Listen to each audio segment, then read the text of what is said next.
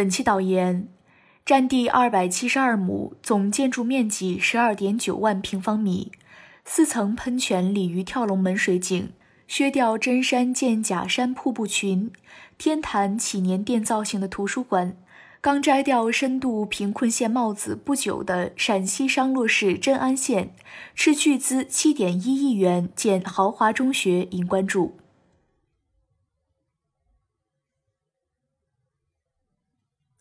脱贫县建豪华中学，好经别念歪。再穷不能穷教育，但凡事过犹不及。镇安中学新址共有二十四栋主体建筑。设置一百二十个教学班，计划容纳六千名学生，将极大改善山区教学条件，对当地孩子确实是好消息。然而，校园内许多与教学无关的设施让人心生疑窦。对学生而言，长约五十米、落差十五米左右，花费二百余万元的假山瀑布有助于学习吗？依靠四层鲤鱼跳龙门喷泉水景就能金榜题名？学校餐厅四楼有多个包间，红木铺地，座椅扎花，餐具考究，学生们能进去吃饭吗？学校副书记、科管处主任办公室面积明显超出党政机关办公用房建设标准的规定，作何解释？校园每栋建筑均有仿唐式建筑屋顶，据说是促进文化和旅游融合。试问有多少游客会去距县城十四公里的中学游玩？校园能允许陌生人随便进出吗？凡此种种，能否给人令人信服的答案？历览前贤国语家，成由勤俭败语奢。早在二零一三年二月，教育部就发出关于勤俭节约办教育建设节约型校园的通知，提出要按照朴素、实用、适用和节约资源的原则建设学校校舍。不得搞豪华装修，坚决杜绝豪华校门、豪华办公楼室等。国务院办公厅二零一八年八月印发《关于进一步调整优化结构、提高教育经费使用效益的意见》，要求严禁形象工程、政绩工程，严禁超标准建设豪华学校，每一笔教育经费都要用到关键处。有关文件讲得清清楚楚。对一个刚刚摘掉贫困帽的县来说，更应厉行节约，因为除了中学教育，还有小学教育、学前教育，更不要说社保、养老、医疗、基建等民生工程，方方面面都需要钱财投入，必须尽可能优化、合理分配资金。镇安县二零一九年地方财政收入仅为一点七八亿元，而这所中学总投资高达七点一亿元。该县除了要连续十二年每年偿还五千三百三十七万元贷款，还有两亿元左右欠款。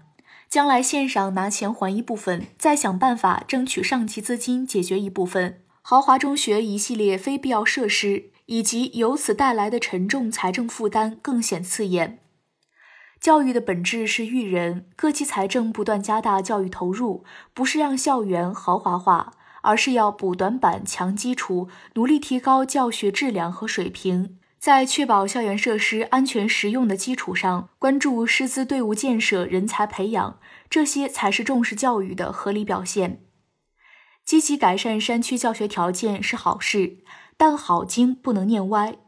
现豪华中学引争议，宝贵资金涉嫌浪费，难掩形式主义。有关问题既要反思，恐怕也要整改。地方管理者必须秉承正确的政绩观，才能巩固脱贫实效，进一步推动地方各项发展。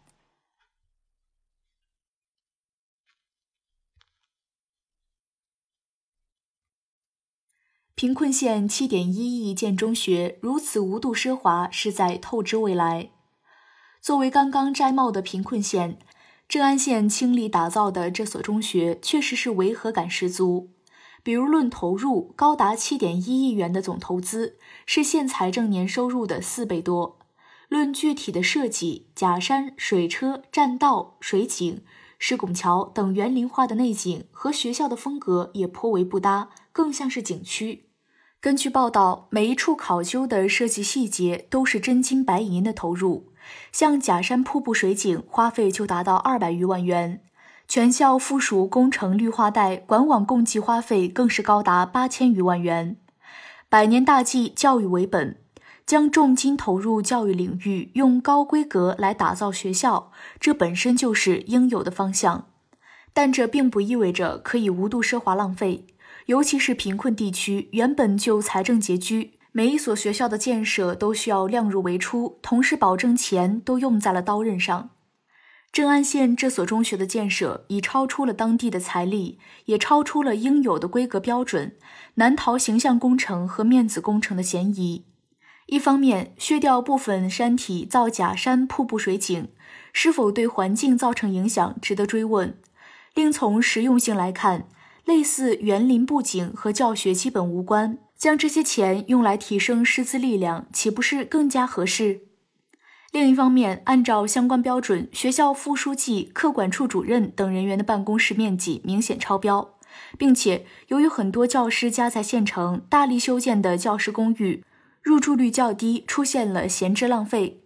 事实上，为了保证教育投入的精准和经费使用的高效，关于勤俭节约办教育建设节约型校园的通知。关于进一步调整优化结构、提高教育经费使用效益的意见等文件曾提到，要按照朴素、实用、适用和节约资源的原则建学校，严禁形象工程、政绩工程，严禁超标准建设豪华学校等等。学校采用相对超前的设计无可厚非，但这所学校已经可以用奢华来形容了，明显违背了例行节约办校的要求。那么它到底是如何通过审计并顺利建成的呢？更重要的是，超标投入、重金砸向一些缺少实用性的校园景观和硬件设施，不仅会造成巨大的资金浪费，还会给地方留下严重的债务负担。据报道，筹建该校的代价是需连续十二年每年向银行还款五千三百三十七万元。如此寅吃卯粮式的办校逻辑，无疑是在透支地方的发展未来。所以，就此事来说，不能因为再穷不能穷教育的办学原则，就忽视施华中学涉及的形象工程问题。对办公面积超标、教师公寓楼闲置、薛真山造假山等关键细节问题，得有详细的调查处理。唯有对此事严肃追责，才能遏制奢华浪费之风，确保教育经费都用到了最急需的地方。另外，此事件也是一个有力提醒。以往贫困县超标盖楼的案例并不少见，但更多体现在办公楼、地标建筑等层面。而该中学的案例说明，随着监管更严，少数地方将形象工程、政绩工程转移到了民生工程领域。针对类似的发展歪风，理应及时刹车，尤其是在财政审计层面要有严格的把关，确保民生工程领域的各项投入都得到充分的论证。坚决制止乱花钱现象的发生。小维复言，教育是地方振兴之本，下成本建设无可厚非。但镇安县的可笑之处在于，将钱花在了华而不实的硬件上。不知未来的学生坐在如此富丽堂皇的教室里，想起仍旧破旧的家乡，心里是否会产生落差和困惑？学校理应以教育质量为本。硬件再好，也只是锦上添花，不是教育之根本。在末端折腾百般花样，如此本末倒置，实在无异于教育质量的提升。一个财政收入仅两亿的县，敢下如此血本，有必要严查审批、招标各个环节，以回应舆情。如此以外，学校已然建成，更要监督有关方面做好后续的招生、教学工作，紧紧扭住教育建设的根本。让豪华中学的教育质量也豪华起来。